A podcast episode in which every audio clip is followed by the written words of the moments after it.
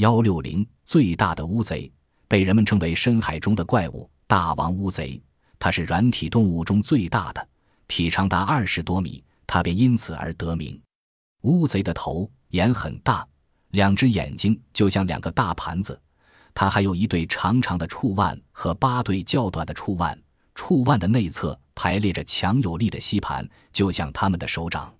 乌贼碰到敌人时，会从身体中喷射出一股又黑又浓的墨汁状的液体来迷惑敌人，隐蔽自己，然后趁机逃之夭夭。